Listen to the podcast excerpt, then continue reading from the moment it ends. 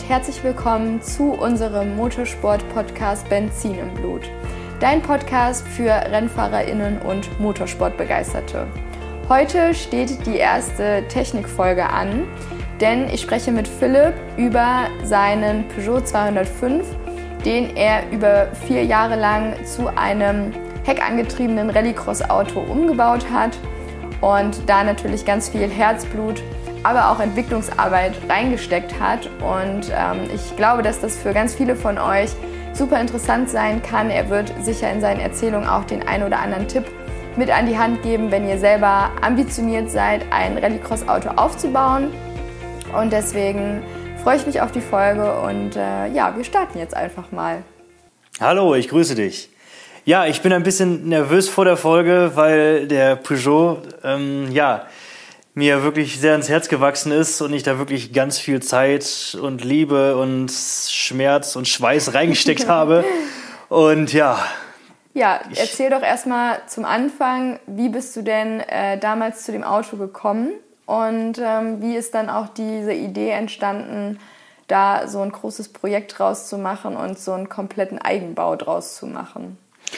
Ja, das Auto habe ich, den habe ich schon länger gehabt, den habe ich. Ähm, als Wasserschaden gekauft. Das Auto stand sechs Jahre lang draußen, davon zwei Wochen unter Wasser. Also der sah halt wirklich echt schlimm aus, komplett alles voll mit Matsche, der ganze Motor war vollgelaufen, die ganze Karosse war verrostet. Also eigentlich genau das Richtige für Rallycross und das Auto einmal in der Mitte durchzusägen. Ähm, das war halt, ich habe den dann erstmal gekauft und dann erstmal in die Ecke gestellt. Dann bin ich ja Rallycross gefahren und wo ich dann mit meinem alten Peugeot 205 GTI gefahren bin in Buxtehude, dachte ich mir. Den wir immer noch äh, mit genau. im Team haben, haben wir ja erst letztens drüber gesprochen, dass der immer noch fährt und äh, schon so viel Motorsport mitgemacht hat, aber immer noch ganz treu an unserer Seite ist. Genau, und genau. als ich dann 2018 in Buxtehude gefahren bin, dachte ich mir, boah, Junge, das wäre schon echt geil, hier auf der Strecke mit einem eigengebauten Heckantrieb und was sonst, natürlich Peugeot 205. ähm, das nehme ich mir jetzt zur Aufgabe und habe mich dann halt ja, 2018 dazu entschlossen, wirklich dieses Auto oben zu nehmen, umzunehmen und dann halt auf Heckantrieb umzubauen. Man muss ja auch dazu sagen, Philipp ist ein absoluter Peugeot 205 Fan. Also das äh, ist schon sehr, sehr stark ausgeprägt, sehr, sehr leidenschaftlich. Also wenn wir irgendwo unterwegs sind, in den Urlaub fahren, in die Stadt fahren, wohin auch immer zum Einkaufen fahren und wir entdecken einen Peugeot 205, dann äh, geht erstmal ein ganz lauter Schrei los. Das Auto wird meistens auch fotografiert. Also da ist schon eine sehr große Leidenschaft da, ähm, was ja aber auch ganz schön ist. Also ja. ja. Deswegen äh, hat er gerade gesagt, was, was für ein Auto auch sonst. Ähm, wie bist du denn dann in das Projekt gestartet? Also was waren so deine ersten Schritte? Also du hattest das Auto schon und wie hast du dann angefangen mit dem Umbau? Ja, ich habe angefangen, mir erstmal ein paar Ideen zu sammeln. Natürlich erstmal online zu schauen, wie haben die anderen das denn so gebaut. Ähm, ich habe mir, blöd gesagt, äh, Bilder angeschaut von, von Rallye-Autos beziehungsweise von Allradautos, wie die Hinterachsen so konstruiert sind, wie die aussehen, welche einfach ist, ähm, welche einfach konstruiert ist, welche man vielleicht eventuell auch günstig bekommt. Und habe mir dann äh, ja, die verschiedenen Achsentypen angeschaut und irgendwann dann bin ich auf Subaru gekommen, ähm, habe mich halt mal auf einer Straße unter den Subaru drunter geschmissen mit dem Zollstock, habe das mal grob abgemessen. Ähm, genau, dann war schon mal die Idee geboren, dann habe ich das Auto ähm, ja, zerlegt, komplett nackig gemacht, sage ich mal einfach. Motor alles raus, ähm, dann das Auto einmal aufs Dach gelegt, auf einen Rollwagen da erinnere ich mich auch noch dran. Ja. Sorry, ich wollte dich nicht unterbrechen, aber da gibt es auch noch Fotos von. Das genau. weiß ich noch. Äh, wie das Auto einmal komplett umgedreht auf so einem Rollwagen äh, steht. Genau, habe mir halt eine Konstruktion gebaut, dass ich das Auto wirklich einmal auf den Kopf, auf einen Rollwagen stellen kann, ähm, um dann einfach die äh, Achsen quasi draufzulegen, also auf den Unterboden, um mir alles ein bisschen besser ausrichten zu können. Und äh, halt ja, Gedanken zu machen, wie könnte ich das bauen und wie könnte ich das alles fest verschweißen, dass das hält und funktioniert. Genau, und habe ich ja gerade schon gesagt, nachher ist das dann eine Subaru-Hinterachse geworden, weil einfach der Subaru ähm, eine echt einfache und geniale Hinterachskonstruktion hat. und es auch dafür zum Glück durch die Rallye-Szene halt viele Fahrwerke gibt, die man halt dann verwenden kann dafür.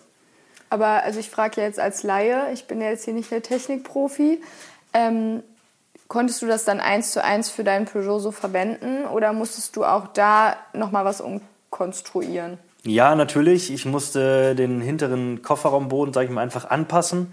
Also die Subaru-Achse hat von der Breite schon echt super reingepasst. Ich musste aber, ähm, da es ein McPherson-Stoßdämpfer ist oder Federbein ist, musste ich extra die ähm, Dulme nach oben hin verlängern und habe mir halt dann von einem ähm, Schlachter Subaru eine Achslehre gebaut, womit ich dann quasi die gesamte Geometrie von der Hinterachse übernommen habe in dem Peugeot und habe dann quasi in meinem Peugeot hinten richtige Döme gebaut mit ähm, ja, richtige Döme gebaut, oben mit, mit Teller und allem drum dran, wo auch der Käfig dann nachher drauf geht, um dann diese Subaru-Hinterachse reinzukriegen. Okay. Ja, und dann kann ich mich auch noch erinnern, das war auch recht am Anfang, glaube ich.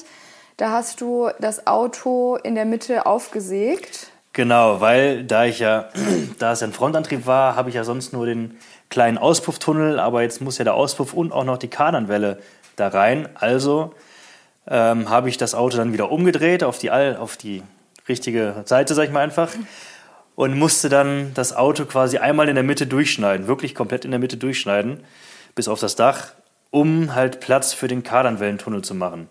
Hab mir dann alles ausgemessen, hab dann selber auf der Kantbank ähm, die Bleche quasi gebogen, die dann nachher den neuen Tunnel ergeben und den dann auch wieder eingeschweißt komplett. Das war, war sehr tricky auf jeden Fall, auch vorne mit der Vorderachse die ich dann nachher komplett selber konstruiert habe. Ich habe vorne nur die auch Subaru Stoßdämpfer und Achsträger, äh, Radlagergehäuse, aber die Querlenker und den Rahmen an sich habe ich auch alles komplett selber gebaut und konstruiert. Ja, krass. Genau. Ähm, und dann, äh, ja, wie ging es dann weiter? Also nachdem du da den Tunnel dann, den neuen Tunnel gebaut hast, kam dann schon das Thema Motor oder kam das erst später? Nee, ähm, so, Vorderachse, Hinterachse sind drin. Tunnel ist drin, sehr gut. Jetzt gehen wir in den Käfig. Ähm, den Käfig habe ich zusammen mit einem, mit einem Kumpel, mit dem Ralf Jordan, haben wir den Käfig selber gebaut. Der ist da, der ist da sehr erfahren mit. Und dann sind, sind wir dann mit dem Auto zu ihm, haben dann da zwei Wochen lang den Überrollkäfig gebaut und so geschaut, dass natürlich alles maximal verstärkt ist, die Döme alle ähm, richtig verstärkt sind und Druck bekommen. Das ist halt sehr wichtig. Und nach dem Käfigbau, ja, dann kam dann erstmal vorne der Motor rein. Das muss ja auch noch, da muss auch noch Platz für gemacht werden. Ähm, mit der Spritzwand und sowas alles. Die musste auch aufgesägt werden, dass halt das Getriebe nach hinten kann und natürlich auch der Motor längs eingebaut reinpasst. Okay, erklär das nochmal oder vielleicht willst du noch mal ein, zwei Sachen zu sagen für Menschen wie mich, die jetzt nicht so einen Motorraum so bildlich vor sich haben. Was bedeutet das äh, in dem Fall? Also mit dem Motor, dass der. Genau, normalerweise ist der Motor bei einem Frontantriebauto ist ja quer eingebaut. Also das heißt, in Fahrtrichtung rechts ist der Motor und links ist das Getriebe. Mhm. Jetzt habe ich ja den Heckantrieb, das heißt, ich habe den Motor um 90 Grad gedreht. Das heißt, der Motor sitzt jetzt vorne und das Getriebe geht nach hinten, Richtung Hinterachse.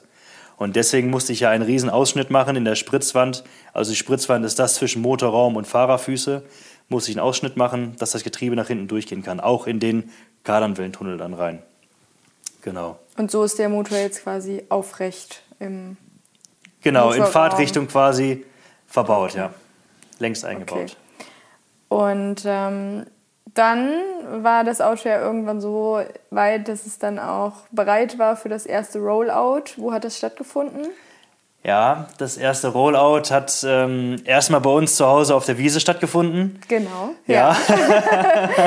Die Wiese genau. leidet immer noch. da, da, war ich sehr, sehr nervös und musste auch wirklich beim ersten Mal Gang einlegen und Kupplung loslassen, musste ich wirklich eine Freudenträne verdrücken, weil wenn man halt wirklich so unfassbar lange an einem Auto baut, an einem Auto baut und so viel Zeit reinsteckt und wirklich von absolut null, es war ja nicht mal ein Serienauto, es ist ja wirklich von null angefangen, alles selber zu bauen.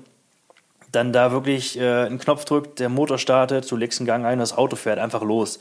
Das ist dann schon, war wirklich ein geiles Gefühl. Und ja, dann bin ich bei uns aus der Halle raus und bei uns hoch auf die Wiese und habe dann da ein paar Runden gedreht. ja, das war schon super. Und dann, wo war das erste richtige Rollout? Ich meine in Buxtehude, oder? Nee, das erste Rollout war in Schlüchtern. Ah, okay. Ja, Genau. auf der Rennstrecke in Schlüchtern, auf dem Ewald-Pauli-Ring. Genau, das war der erste richtige Rollout. Ich hatte vorher noch ein paar Probleme mit dem Motor, ähm, weil ich halt den Motor komplett gerade gestellt habe und nicht wie im Serienauto 30 Grad gekippt. Dadurch ähm, hat sich oben ein Luftpolster im Ölkreislauf gebildet, wodurch äh, ja, ich leider Probleme mit den Haupt- und Pleuelagern von der Kurbelwelle hatte. Das habe ich dann nachher aber in den Griff bekommen und konnte dann erstmal damit fahren. Okay. Genau, dann ging es in Schlüchtern dann auf die ersten Runden. Und wie waren die ersten Runden?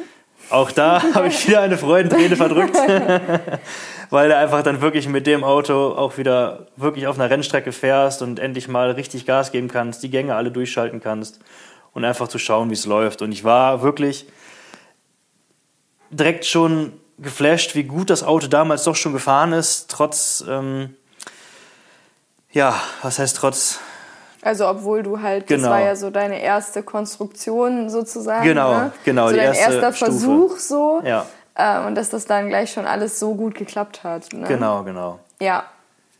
Ja. Und ähm, dann bist du ja auch mit dem Auto ein paar Rennen in der Meisterschaft gefahren. Genau, ja. Ja. Ja, bin auch ein paar Rennen mit dem Auto in der Meisterschaft gefahren. Das war dann die Corona-Zeit. Da hatten wir leider nicht so viele Rennen. Ähm, aber es hat von An Anhieb echt super funktioniert und konnte auch ein oder zwei Podiumsplätze reinfahren. Ähm, es hat echt Bock gemacht. Aber dann kamen wir, Dann kam das Aber. dann kam das Aber. Ähm, genau. Dann sind wir nach Gründau gekommen und Gründau, ähm, wisst ihr ja wahrscheinlich, das ist unsere Asphaltstrecke. Genau, also nochmal kurz äh, Exkurs. Ja. Ähm, das ist eine Asphaltstrecke, die wir im Rahmen der Deutschen Rallycross-Meisterschaft fahren. Ähm, das ist ein ADAC ähm, Sicherheitsfahrzentrum, Fahrsicherheitszentrum, genau. Ähm, und das wird dann äh, für unsere Veranstaltung oder für das Rallycross zu einer Rallycross-Strecke umfunktioniert.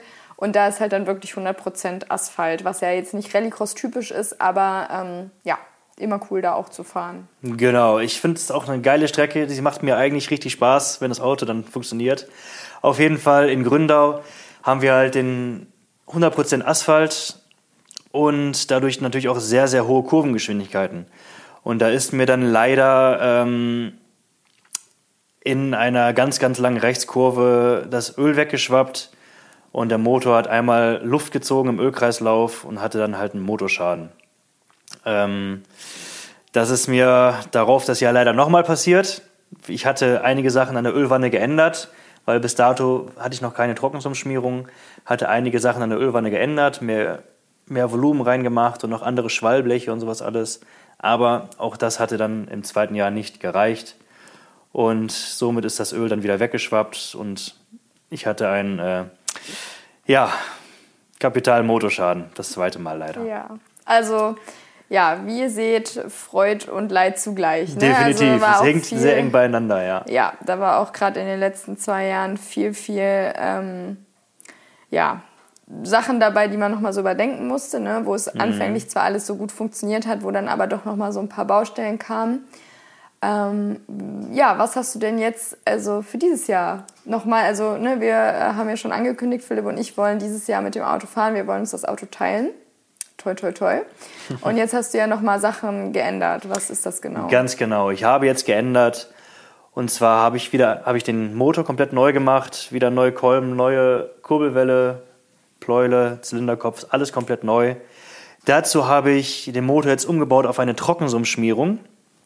Das bedeutet, ähm, serienmäßig hat der Motor nur eine Ölpumpe, die in der Ölwanne sitzt. Das habe ich jetzt nicht mehr. Ich habe jetzt eine ganz kleine Ölwanne, beziehungsweise eigentlich nur ein Blech unten drunter, wovon zwei Leitungen abgehen zu einer Ölpumpe, die außen am Motor sitzt. Die wird über einen Zahnriemen angetrieben.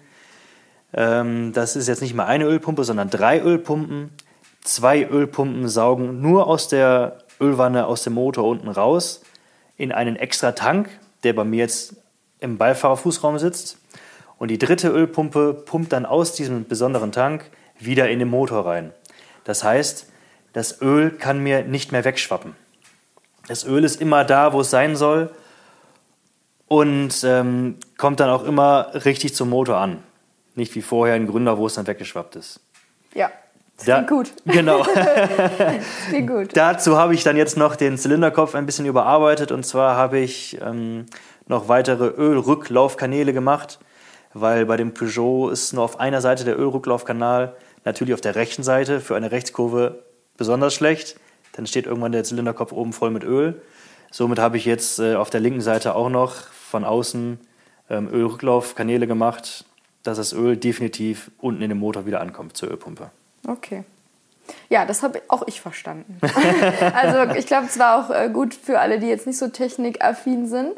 Und ähm, ja, Stand jetzt, beziehungsweise was jetzt als nächstes so ansteht, ne, wir haben jetzt gerade in der, ähm, wir nehmen jetzt die Folge gerade auf, eben in der Story haben wir gepostet, der Motor läuft so, ne, ist ja jetzt erstmal ein Serienmotor. Ähm, damit äh, werden wir jetzt auch erstmal ein bisschen was testen, ob das so alles funktioniert. Plan ist aber äh, für die Saison dann doch wieder einen stärkeren Motor zu fahren. Genau.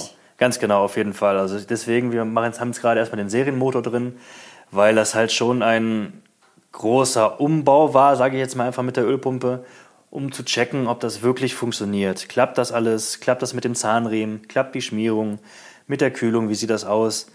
Deswegen wollte ich jetzt erstmal einen Serienmotor nehmen, weil der ist günstiger als der Rennmotor, muss man einfach sagen. ja. Damit ähm, fahren wir jetzt wahrscheinlich eine, eine kleine Rallye auf, auf dem Ewald-Pauli-Ring. In Schlüchtern. In Schlüchtern, genau. Ein genau. Rallye-Sprint. Ein Rallye-Sprint zum Testen. Genau. Und hoffentlich äh, kommt dann danach der richtige Rennmotor rein. Ja. Ja, so sind ja. die Hoffnungen.